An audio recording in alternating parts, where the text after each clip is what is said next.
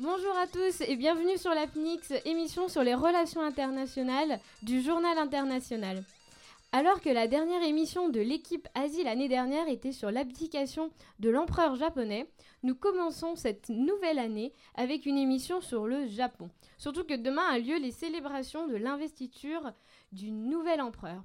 Alors aujourd'hui avec moi nous retrouvons euh, Hugo Joly qui bah, depuis trois ans je ne le présente plus je pense, étudiant en droit et philosophie. Euh, nous retrouvons aussi Chloé Moulec en droit sciences politiques, Chloé Fauvette et Manon Le Forestier. Bonjour à tous, euh, ça va? Le début d'année se passe plutôt bien? Non, c'est horrible. Ah. Bonjour à toi, Charles. Ah. Alors, nous allons commencer par la chronique de Hugo parce que après un an de frustration à être dans l'équipe euh, d'Asie, euh, sans pouvoir parler du Japon, tu es arrivé dans notre euh, notre première réunion en disant je veux parler du Japon. non, mais attends, j'étais coincé euh, euh, dans l'Inde pendant un an et j'ai dû passer par l'abdication de l'empereur pour pouvoir parler des mangas. tu te rends compte par où j'ai dû passer?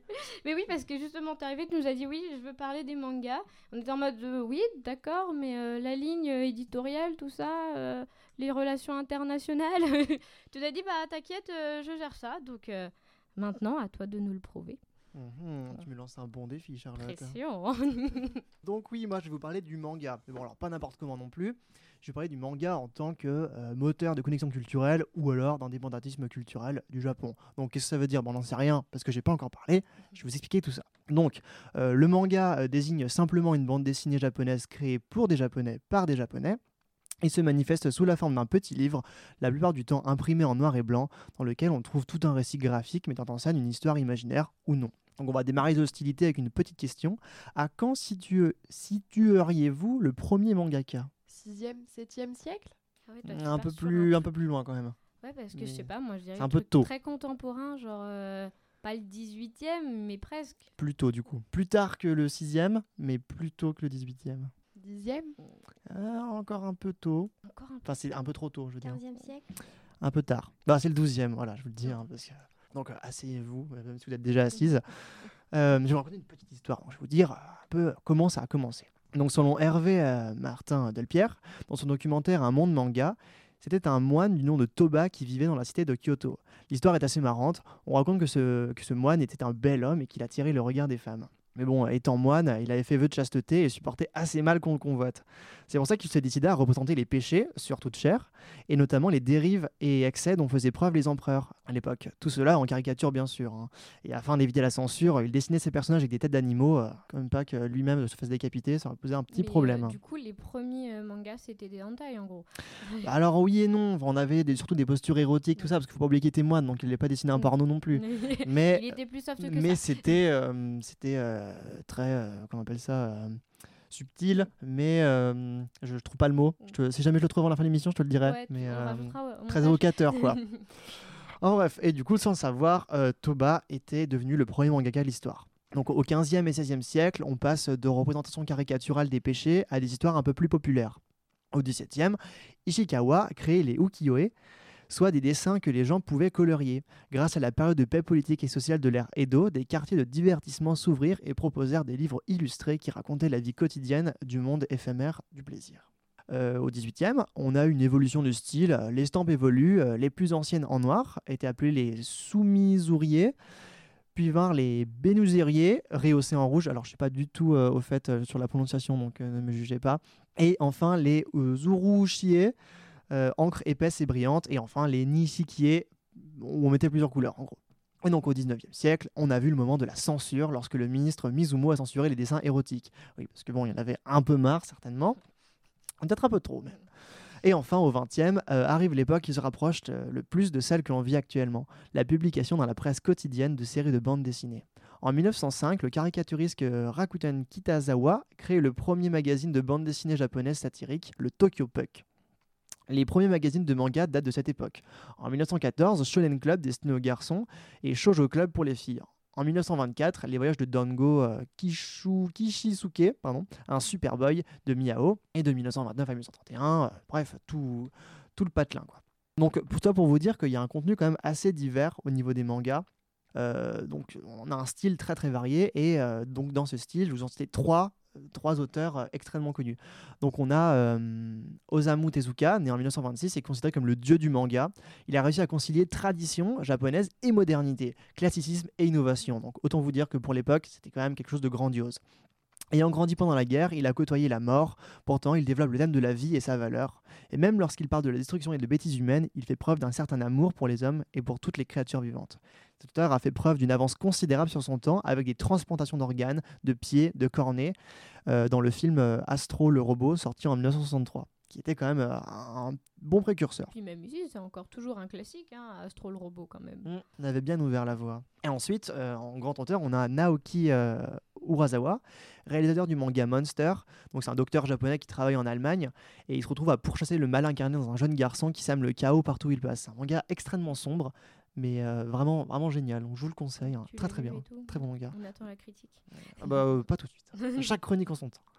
Et enfin, on passe à Hayao Miyazaki, euh, dont j'espère que tout le monde connaît son existence, sinon ça va vraiment pas le faire. Totoro, Totoro. Exactement. voilà, je vous l'ai mis pour la journée. Euh, Donc, euh, réalisateur du voyage de Chihiro, Nausicaa de la vallée du vent et tout ça, Totoro, Ponyo. Il faut savoir que ce qui marque vraiment la spécificité de ce réalisateur, c'est sa vision animiste des choses. Il avait vraiment l'idée selon laquelle un esprit se cache dans chaque élément naturel. Donc ça rend vraiment tous ces films extrêmement spirituels, très très poétiques. Et donc après, il s'ensuit une multitude de genres de mangas, tous plus originaux les uns que les autres. On a une grande diversité de styles, avec les shonen, donc pour les garçons, les seinen pour les un peu plus, plus grands, les shoujo pour les filles, les yaoi euh, et hentai, qui est un peu plus érotique, euh, et les kodomo pour les enfants. Bon, bref, vous avez bien compris, il y en a pour tous les goûts. Mais il y en a aussi pour toutes les cultures. Dans les mangas, jusqu'à la fin du 20e, on a beaucoup d'emprunts euh, des mangas à des modèles, occidentaux. Donc euh, on a des emprunts à la, des, emprunts de religion. Donc vous prenez Pokémon, euh, beaucoup beaucoup de Pokémon sont inspirés de plusieurs croyances différentes. Vous prenez dans les versions X et Y les, dieux, dieux de la forêt, même si du coup c'est peut-être plus un, manga japonais, mais il y en a un peu, il a vraiment pour tous les goûts. On a des représentations artistiques avec l'île aux morts dans Black Butler, qui est un tableau de je ne sais plus trop qui, mais c'est un tableau artistique. Euh, représentation musicale, donc avec la marche des Valkyries de Wagner qui se situe dans Pogno, dans sur la falaise. Et on a euh, Osamu Tezuka qui s'est beaucoup inspiré de Disney pour faire ses mangas. Donc on peut difficilement faire plus varié. Alors, tu nous dis que tu parles d'indépendance du culturel, mais du coup, le manga, en quoi il a permis au Japon de s'affranchir de ces modèles? Alors c'est une très très bonne question, Charlotte. Euh, le Japon, porté par les finances américaines, décida de, se- reconstruire au plus vite et il fallut effectuer un travail euh, assez considérable. Euh, dans ce contexte de production massive, de travail à la chaîne globalisée et d'efforts généralisés, le phénomène manga explose. Euh, L'essor du manga a commencé donc après la Seconde Guerre mondiale, où ce dernier a servi de source motivationnelle à la reconstruction du pays. Ces publications avaient pour but d'encourager les masses, et aussi euh, pas mal de propagande. Également, le manga devient un outil de contre-pouvoir. Euh, il critique les normes et les traditions japonaises, et il devient en quelque sorte une échappatoire. C'est le lieu où l'imagination la plus débordante peut s'exprim- peut s'exprimer et où elle doit s'exprimer. Du fait de leur situation sociale également très complexe, pression sociale énorme, concurrence scolaire permanente, vertu suprême de la fierté à défendre vis-à-vis de sa famille et de sa patrie, dans un contexte de guerre euh, hyper d'après-guerre hyper traumatisant avec les bombes, euh, avec les bombes euh, nucléaires, le manga représente un nouveau moyen d'espérer, de s'affranchir de ces mots et d'essayer d'avancer. Donc il faut ainsi attendre une bonne cinquantaine d'années avant que la culture manga ne s'affranchisse de ces modèles occidentaux et développe son propre univers. Mais bon, qui dit passé violent dit représentation assez violente. Donc à l'international, la réception n'était pas ouf. La déferlante manga qui a touché l'Europe dans les années 1980 a inondé la France, l'Italie et l'Espagne en devenant très rapidement un produit de grande consommation. C'est la télévision qui a introduit en France des séries d'animation très populaires au Japon comme Goldorak, Albator, Candy, Dragon Ball, Les Chevaliers du Zodiaque ou Olive. Ces productions nippones soulèvent de nombreuses critiques. Ce mouvement est considéré en Europe comme, un- comme une sous-culture. On lui reproche en bloc le sexe, la violence et la mauvaise qualité. Une méconnaissance de la culture manga japonaise a fait que les médias français ont proposé aux enfants des émissions qui ne leur étaient pas destinées, mais conçues pour des adolescents, voire des jeunes adultes. Ceci éclaire leur réaction de rejet de- devant ces émissions venues du Japon. Forcément, elles étaient hyper violentes. Et en France, les dessins animés sont traduits plus adaptés pour convenir à un public enfantin. Donc, ça fait qu'on a modifié les génériques, on a enlevé des scènes pour pouvoir un peu euh, Que diffuser ça. un peu à un- moins trash. Quoi. voilà, pour pouvoir diffuser ça à un plus large public. Et donc, euh, tout ça pour vous dire que oui, la culture japonaise s'est beaucoup inspirée du modèle artistique occidentaux à ses débuts. euh, dans les livres, les animés, les jeux vidéo, des références religieuses, tout ça, blablabla. Mais il reste quand même intrinsèquement re- représentatif de la culture japonaise, de ses codes, de sa vision du monde, de ses traumatismes, de ses traditions. Et je me disais euh, qu'on pouvait euh, conclure euh, sur le fait que le manga, bah, c'est un connecteur culturel quand même. Il véhicule un idéal qui, par son emprunt à d'autres cultures, réussit à devenir indépendant et autonome, à proposer un contenu du Japon pour le Japon et à le proposer au monde entier. Ce qui en soi, pour le coup, est assez original.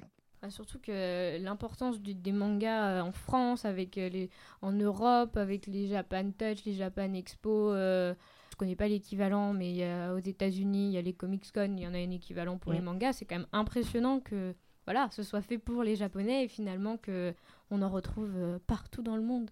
Mais c'est ça qui est, c'est- qui est incroyable, c'est que c'est très très insidieux euh, au niveau du manga. Ça sous-tend vraiment quelque chose d'énorme et qu'on voit pas forcément euh, sans ça, Il n'y creuser. a pas juste euh, les petits dessins animés pour, pour enfants, un peu les filles qui cherchent, et puis garçons. Il y a vraiment un côté très spirituel dans la plupart. euh, dès que tu cherches un petit peu, on va. C'est très très chargé. C'est ça. Alors du coup, on va continuer sur l'art avec euh, une chronique proposée par notre duo de Chloé Fauvette et de Manon, euh, parce que vous êtes intéressés du coup à l'art traditionnel japonais et son lien avec la mafia. Mais vous nous avez prévu une petite euh, animation. Alors, pour commencer notre nouvelle chronique, enfin notre première chronique, nous allons démarrer par un petit quiz. Alors, à votre avis, quelle est la pratique qui est interdite au Japon? Alors, euh, nous avons trois propositions. A. Défiler dans la rue avec un déguisement en forme de sexe masculin. B. Créer une embarcation flottante en forme de vulve. Ou C. Utiliser une jeune femme comme assiette sur laquelle on pourrait déguster d'excellents sushis. Là, là, mais c'est très tendancieux tout ça. Moi je dirais la représentation de vulve. Ils sont pas trop pour la représentation de vulve pour moi. Eh Plus bah, de bites. Tout à fait, tout à fait. C'est complètement vrai.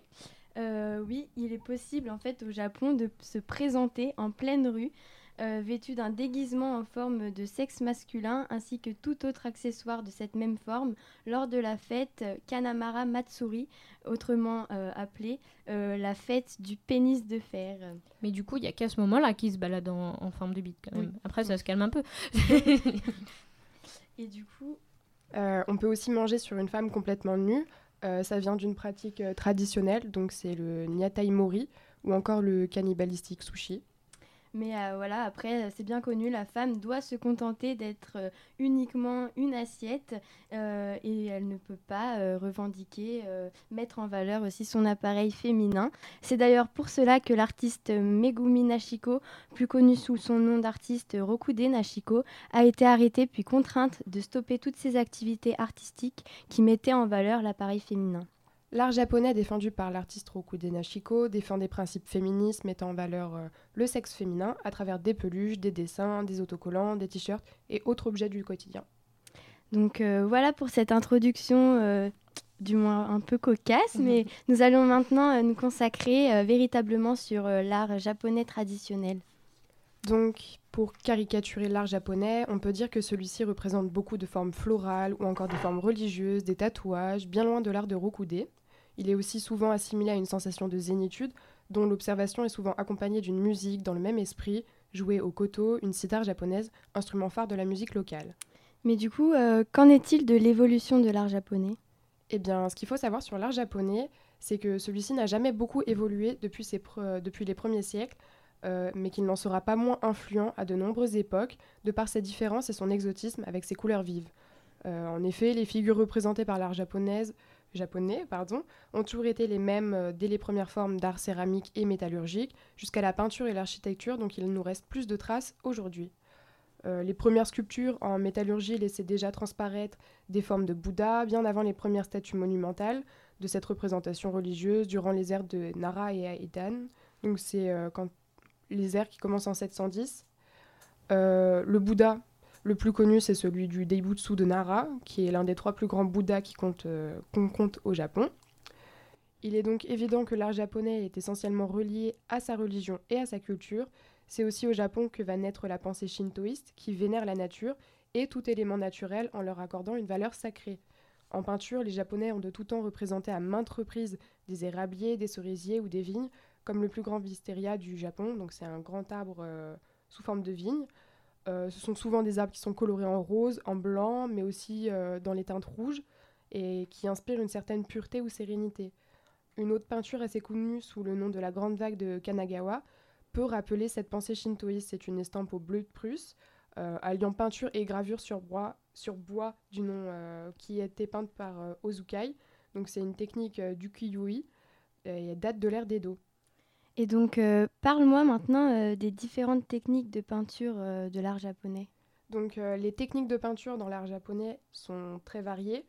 Euh, on peut parler de l'aquarelle, euh, du liant ou encore des techniques plus récentes datant du 19e siècle, donc euh, sous l'ère Meiji. ça s'appelle le Nyonga. Donc c'est à la fois une technique et une méthode japonaise, mais aussi un mouvement artistique. Elle va rassembler toutes les sortes de peintures réalisées à cette époque et postérieurement pour les distinguer des imitations européennes que l'on va appeler les yogas. Pour cela, les peintures doivent être réalisées selon les conventions traditionnelles avec des matériaux et des techniques euh, particulières euh, qui viennent justement bah, de la peinture euh, traditionnelle japonaise. Donc il elle fascine encore aujourd'hui et d'ailleurs on peut voir sur les réseaux sociaux comme Instagram avec le mouvement Satisfying des techniques japonaises sur les posts. Mais donc tu as évoqué le fait d'imitation européenne en fait, mais pourquoi tu parles d'imitation? Parce que l'art japonais est énormément exotique, religieux, il se dégage aussi par ses formes, euh, enfin, il se dégage des formes occidentales euh, avec sa pratique qui est unique et complexe. Donc, euh, lors du boom de l'art japonais au 5e et 6e siècle, celui-ci va rencontrer une difficulté. Les, les, méthodes et les techniques artistiques japonaises sont complètement étrangères au reste du monde. Par exemple, la technique du liant qui consiste à dessiner des formes à l'encre sur une feuille imbibée d'eau s'avérera difficilement copiable par les artisans non japonais. Euh, il y a aussi la mode japonaise avec euh, les matières utilisées qui sont euh, très très différentes des matières utilisées en Occident. la souplesse du tissu, les motifs et la douceur fera aussi fureur à l'ouverture de la route de la soie. Le kimono qui, sera qui est un vêtement typique, typiquement japonais, souvent coloré et gracieux à la fois, sera emprunté comme une forme de distinction par les noblesses occidentales. Le Japon, bien qu'influencé euh, notamment par la culture chinoise, va aussi se débarrayer des sociétés occidentales à travers les constructions de leurs habitats. En effet, les maisons japonaises sont construites de plein pied avec des matériaux entièrement naturels, dont une solide ossature en bois. Euh, les matériaux sont légers et en adéquation avec la nature, qui fait que les ikeya, donc les architectures euh, typiques japonaises, vont facilement être modulables et interchangeables dans leur disposition. Et donc, euh, du coup, toutes les architectures sont pensées en suivant le concept euh, shintoïste?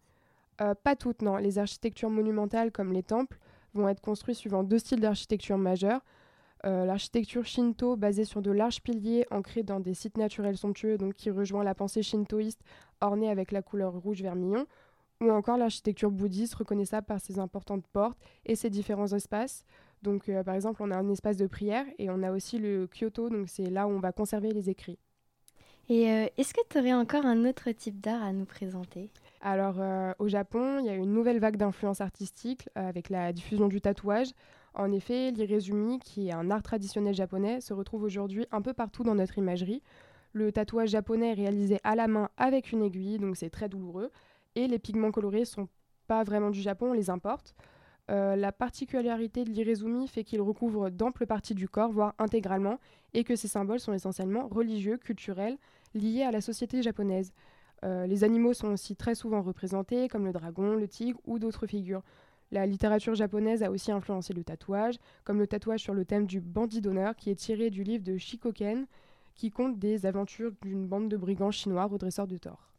Et du coup, euh, tu as parlé de, brigands, de bandits et tout ça, mais euh, j'ajoute à ce que tu viens de dire, euh, tu vois ce que c'est les Yakuza? Non, pas vraiment, explique-moi. Bah en fait, euh, je parle de la mafia japonaise et ils sont aussi très présents dans l'art et dans la culture de ce pays. Et justement, la mafia, en fait, repose sur des bases ancestrales et elle jongle encore maintenant entre la tradition et la modernité à travers toute son histoire. C'est une euh, véritable source d'inspiration pour beaucoup d'auteurs, des scénaristes et même des concepteurs de jeux vidéo. Et euh, pour dire, en fait, le cinéma a lui-même créé un genre entièrement dédié au yakuza, qu'on appelle euh, le yakuza eiga. Et euh, pour rebondir aussi sur ce que tu as dit en matière de tatouage, le tatouage, c'est vrai que c'est un art quand même assez mal perçu au Japon. Et cet art a justement été rendu impopulaire par les yakuza eux-mêmes, notamment puisqu'ils renvoient euh, l'image en fait d'un art associé au crime, puisqu'ils en sont vraiment recouverts. Et c'est le cas de 70% des membres d'ailleurs. Mais pour eux, par contre, le tatouage constitue en fait un véritable gage d'honneur. Les motifs qui, sont peints sur leur corps en fait signifient en général la loyauté, l'obéissance, le courage, euh, la force et le dévouement. Et donc pour le mot yakuza en lui-même, en fait, on lui attribue plusieurs significations. Mais euh, celui qu'on va retenir, c'est le mot perdant, qui est un peu paradoxal en fait, puisqu'il s'agit carrément de la plus grande organisation euh, criminelle du monde. D'accord. Et d'ailleurs, est-ce que tu pourrais nous expliquer d'où est-ce qu'ils tirent leurs origines? En fait, euh, les Yakuza font réellement partie de la société japonaise et ils ont une histoire euh, qui leur est propre et qui remonte euh, déjà au temps des, samouraïs, c'est-à-dire aux alentours du XVe siècle. Je n'aurai pas le temps de rentrer dans les détails, mais en gros, tout a commencé lors d'une guerre entre deux camps de samouraïs. Donc, les Makiyako vont remporter la guerre et vont être considérés aux yeux de la population en fait comme de véritables héros. Et donc petit à petit, ils vont se voir recruter euh, leurs membres chez les marchands ambulants et surtout dans les castes les plus démunis. Et euh, voilà, en bref, en fait, c'est vraiment par cette branche de samouraï que découle euh, principalement l'existence des yakuza. Et donc, est-ce que pour toi, les yakuza, ils ont toujours eu la même influence? Alors, euh, les Yakuza ont toujours voulu étendre leur pouvoir, mais d'abord par euh, la société enfin, au sein de la société japonaise même, en fait. Ils vont se rapprocher du gouvernement nationaliste en l'empêchant, en fait, de prendre part déjà à la mondialisation, puisqu'ils étaient, euh, il y a de ça plusieurs siècles maintenant, encore très attachés à leurs principes et à leurs traditions. Donc euh, ils vont enchaîner les actions malveillantes envers les Européens et les Américains. Ils ont recours à des actes terroristes euh, visant des personnes politiques japonaises même en fait qui seraient elles favorables à l'ouverture du pays. Mais c'est surtout euh, euh, pendant la fin de la Seconde Guerre mondiale, en fait. C'est une période vraiment très importante dans l'histoire de la mafia japonaise où le Japon voilà, se retrouve vaincu et est occupé par les Américains. Et donc, en fait, la mafia va, pendant cette occupation, euh, pouvoir euh, s'infiltrer et inciter, en fait, provoquer différents trafics de drogue notamment, mais aussi de proxénétisme, etc. Et c'est également la période où le business, business pardon, des mafias étrangères, coréennes, taïwanaises, voilà, décrédibilise en fait le pouvoir japonais, ce qui va permettre aux yakuza en fait de, de s'initier un peu, de collaborer avec le gouvernement euh, pour justement lutter en fait euh, contre les mafias étrangères. Donc euh, on dira en fait que les Yakuza ont eu un double pouvoir pendant cette période en bénéficiant à la fois euh, du soutien des hommes politiques, mais également en fait en, en statuant comme euh, vraiment des héros de la population japonaise, puisque vraiment pendant cette période ils ont eu la mainmise sur le marché noir en fait, ce qui leur permettait de, de subvenir aux besoins de la population. Donc depuis le début du clan, celui-ci il n'a fait que s'étendre par la suite. Alors Déjà, en fait, dans les années 60, le nombre de membres au sein des Yakuza a été considérable, on en comptait plus de 200 000. Mais en fait, euh, il y a eu quand même des conflits au sein des différents clans qui ont terni l'image euh, des Yakuza euh, au point qu'en 1992, le gouvernement japonais a décidé d'instaurer une loi anti-gang, ce qui a provoqué en fait le déclin du nombre de membres au sein des Yakuza, il passe de, à 60 000, ce qui reste quand même très considérable. Donc voilà, à cause de ça, ils se voient contraints en fait d'adopter le statut d'association ou d'entreprise afin d'assurer un cadre légal à leurs affaires, même si on, le sait, voilà, ça n'empêchera pas du tout la continuité de leurs activités clandestines qui vont perdurer. Euh, la mafia japonaise aujourd'hui, elle représente quoi exactement? Plutôt un comité ancestral et traditionnel? Ou est-ce qu'il conserve une influence euh, importante dans le monde moderne? Alors déjà actuellement au niveau du recrutement entre guillemets des yakuza, il se fait plus uniquement vers les milieux défavorisés, il s'est quand même étendu, mais euh, cette notion d'exclus de la société reste quand même à prendre en compte et reste très importante puisque bien sûr ils vont euh, ils vont se voir euh, recruter vers, chez vers les plus pauvres en fait et les pauvres eux-mêmes vont euh, vouloir se réfugier dans la mafia pour pallier à la misère. Euh, il y a également les fils euh, reniés par leurs parents qui vont également se voir intégrer la mafia histoire d'avoir une sorte d'échappatoire. Après, concernant le processus d'intégration au, sein de la mafia, il reste quand même très traditionnel chaque membre va procéder à une cérémonie d'allégeance pour assurer leur fidélité. Ils vont avoir une initiation aussi à la criminalité. Mais voilà, que se passe-t-il s'il déroge à l'une de ces règles? Euh, Maintenant, encore une fois, la condamnation à mort, euh, elle se fait de plus en plus rare.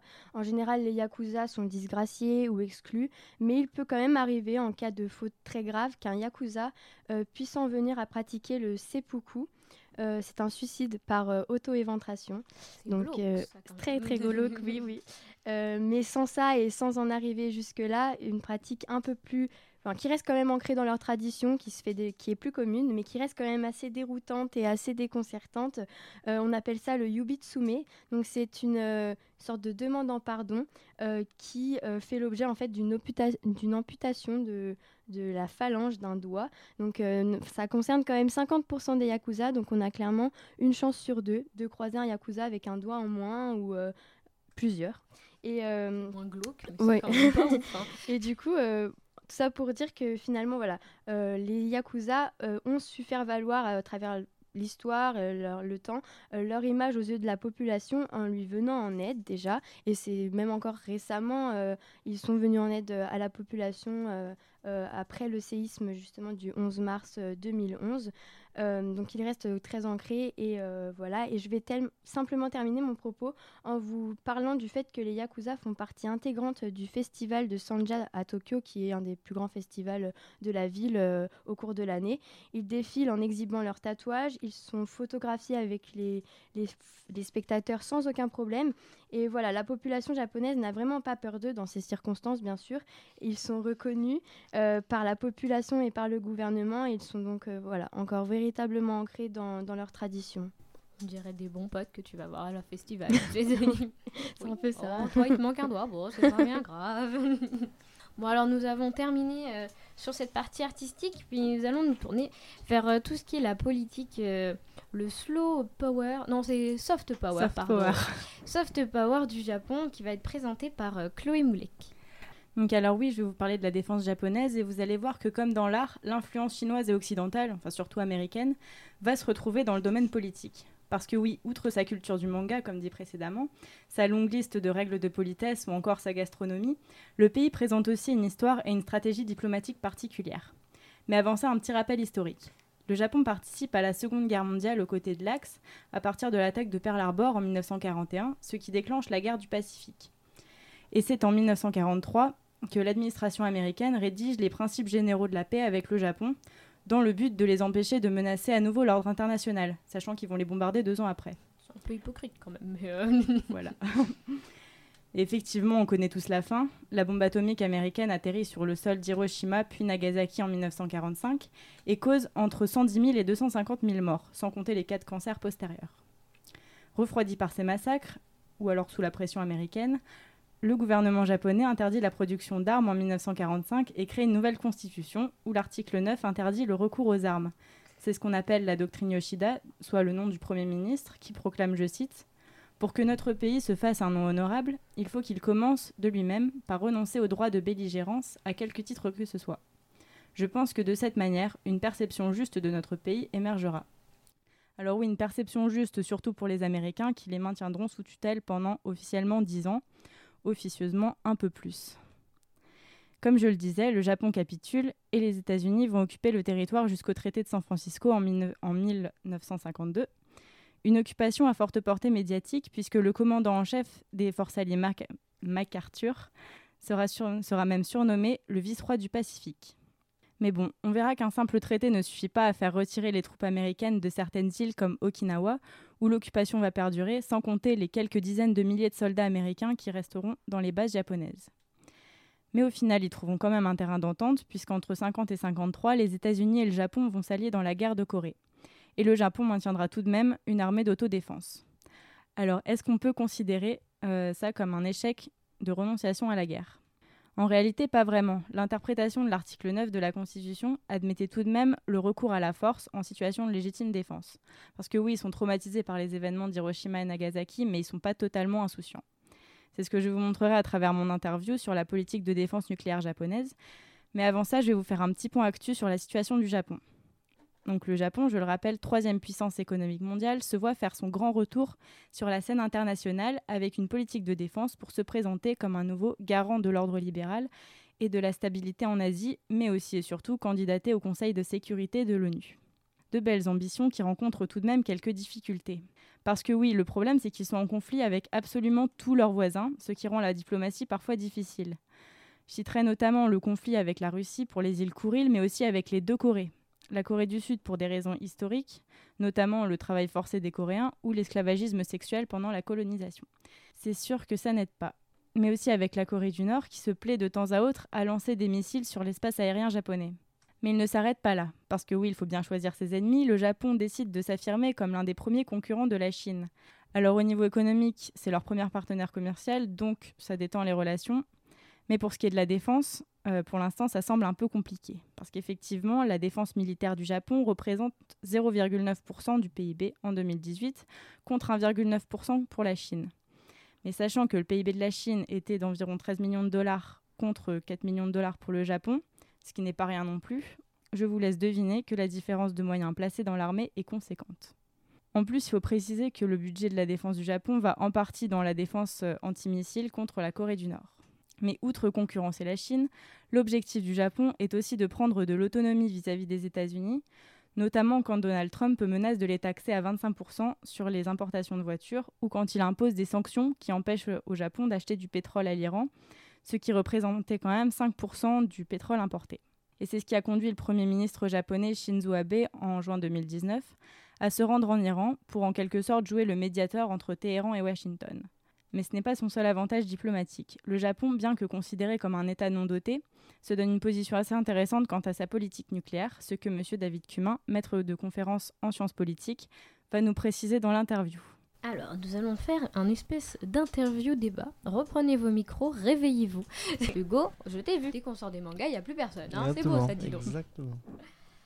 Notre euh, rédactrice euh, reporter Chloé est allée poser des questions donc, à notre, au maître de conférence, monsieur David Cumin.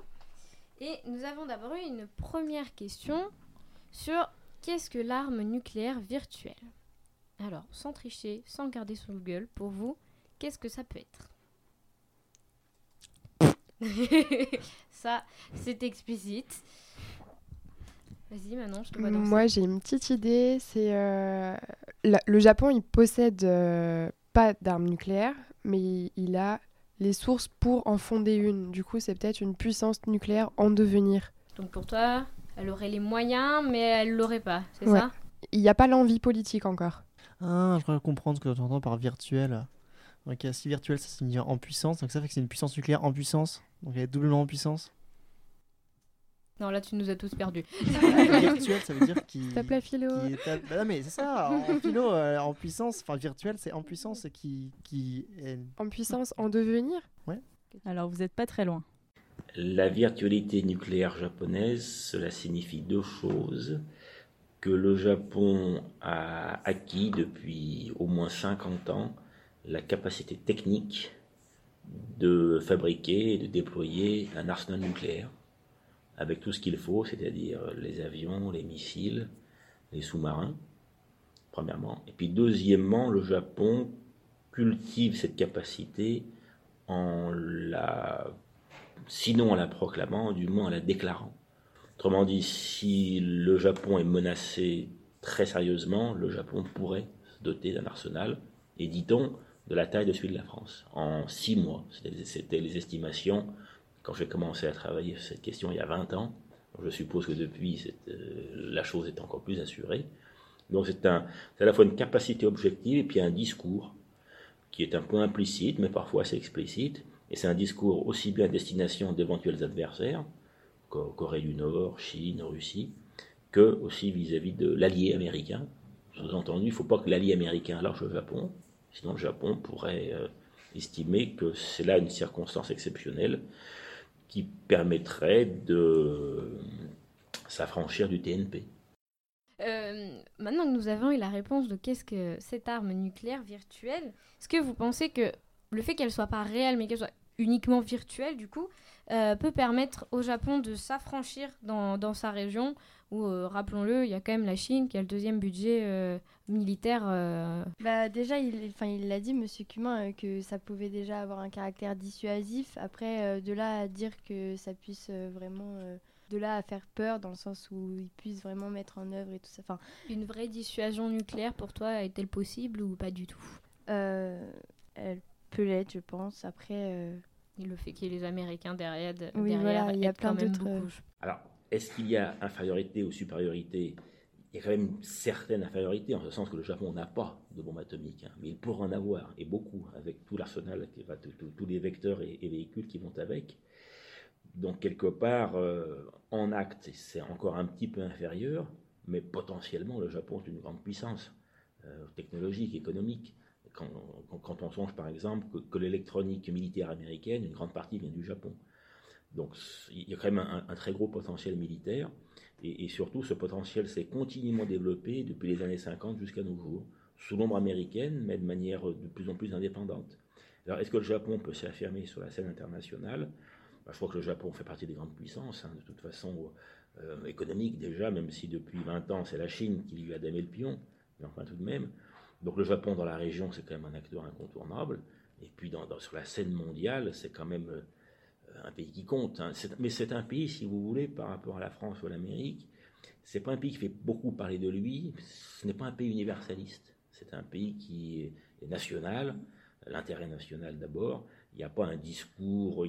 le Japon ne promeut, ne promeut pas une idéologie universaliste ou révolutionnaire, euh, style droit de l'homme ou style euh, autrefois le socialisme. Donc le Japon, c'est un pays discret. Mais sa puissance est quand même euh, à, tout niveau, elle, est- très grande. hein. Les forces armées japonaises, ont, un niveau de maîtrise euh, terre-mer-air euh, extrêmement élevé, et, également aérospatial. hein. Je vous rappelle qu'il y, a, quelques mois, le Japon a réussi à faire exploser un astéroïde depuis une sonde lancée dans l'espace. Donc ils ont quand même des, des capacités jusqu'à aérospatiales qui sont quand même impressionnantes. Du coup, est-ce que vous pensez que la politique de défense de Shinzo Abe, par conséquent de cette euh, volonté euh, de, réaffirmer sa puissance, pourrait conduire le Japon à acquérir une réelle autonomie vis-à-vis des États-Unis? Ah, ça c'est la grande question, effectivement. Le Japon a maintenu l'alliance avec les États-Unis depuis euh, 1951. C'était renouvelé tous les 10 ans, euh, durant la guerre froide. Après la guerre froide, il y a eu un grand renouvellement en 1997. Depuis, donc, euh, on, a souvent parlé d'une rupture ou d'un éloignement du Japon par rapport à l'Amérique. Ça, ne s'est- pas fait. Ça ne. Le Japon a tenu à garder les liens militaires avec l'Amérique face à la Corée du Nord, face à la Chine populaire, sinon face à, à la Russie. Euh, les liens se sont un petit peu distendus en ce sens que le Japon pourrait se passer des États-Unis. Il a les capacités techniques pour aller au nucléaire, pour se doter d'une force complète. Mais son opinion le considérerait mal. Les États voisins seraient très inquiets. Donc pour le Japon, mieux vaut garder un profil bas, et par rapport à l'opinion, et par rapport aux voisins. Et donc l'alliance avec l'Amérique, à la fois, c'est une, assurance pour le Japon, mais en même temps, ça, rassure aussi les pays voisins du Japon.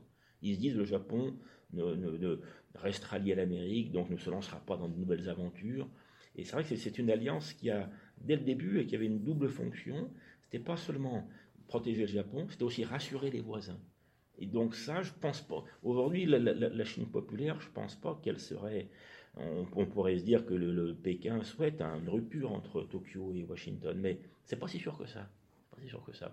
Je pense que les pays de la région préfèrent un Japon lié aux États-Unis qu'un Japon complètement indépendant. Je pense pas qu'à ce jour, qu'est-ce qui peut changer à ce jour, c'est que l'administration Trump, elle promeut un néoprotectionnisme, euh, y compris pourquoi pas, pourquoi pas vis-à-vis du Japon. Hein, On sait que l'industrie américaine a été ravagée par la concurrence japonaise, allemande, coréenne, chinoise. Effectivement Trump il veut se désengager comme Nixon autrefois, mais en même temps, je pense pas que, ça- aille jusqu'au bout, si vous voulez. Donc je pense pas que l'Amérique, elle veuille mettre fin au traité de sécurité mutuelle, ni qu'elle veuille mettre fin à l'OTAN, par exemple. hein. Donc euh, je crois qu'il y a une autonomie croissante du Japon, mais toujours il y a l'aile américaine pas loin. Donc je pense pas qu'il y ait une rupture. C'est pas le style des Japonais la rupture, hein, c'est la discrétion. Il peut avoir, on peut poursuivre dans, distendre les liens, mais les rompre, ça m'étonnerait.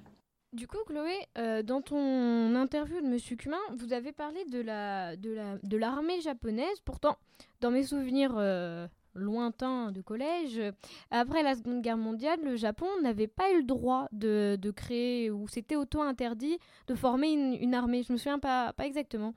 Est-ce que tu pourrais m'éclaircir ce sujet? Oui, alors oui, officiellement, en fait, après la Seconde Guerre mondiale, qu'ils ont euh, recréé leur constitution et l'article 9 disait que euh, le Japon renonçait à avoir une armée, donc euh, avoir une, des forces belligérantes.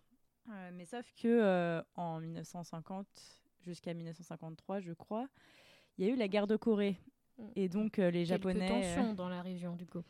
voilà, quelques tensions et surtout des intérêts pour les Américains qui se sont alliés aux Japonais et, et donc à ce moment-là, euh, ils avaient plutôt intérêt à pouvoir euh, se défendre et, et se battre. Donc c'est à ce moment-là qu'ils ont euh, créé une sorte de statut euh, d'autodéfense.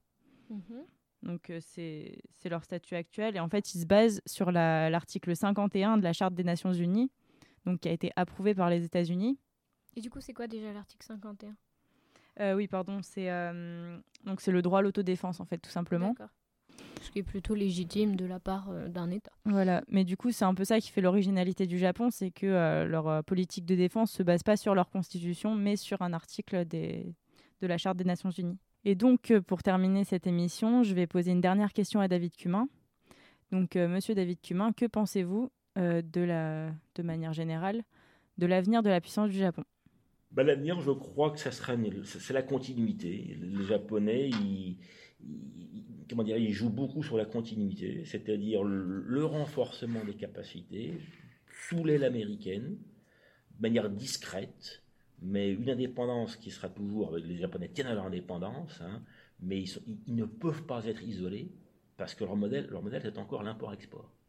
Donc, le libre-échange, ils ne rompent pas avec. Et par conséquent, si ils ne rompent pas avec le libre-échange économique, ils ne peuvent pas non plus rompre les liens militaires avec l'Amérique. Donc c'est un pays qui, qui continuera de faire partie du système international, euh, en position forte, mais pas dans l'isolement. Alors, bah, merci Chloé d'avoir interviewé euh, Monsieur Cumin. Merci à Monsieur Cumin d'avoir euh, d'avoir accepté. Et bien, Je merci à prie. tous, surtout de nous avoir écoutés pour cette première émission. Retrouvez-nous sur Spotify, Facebook, YouTube et bien sûr le site du Journal International. Et à la semaine prochaine avec Titouan Boulanger et sa nouvelle équipe.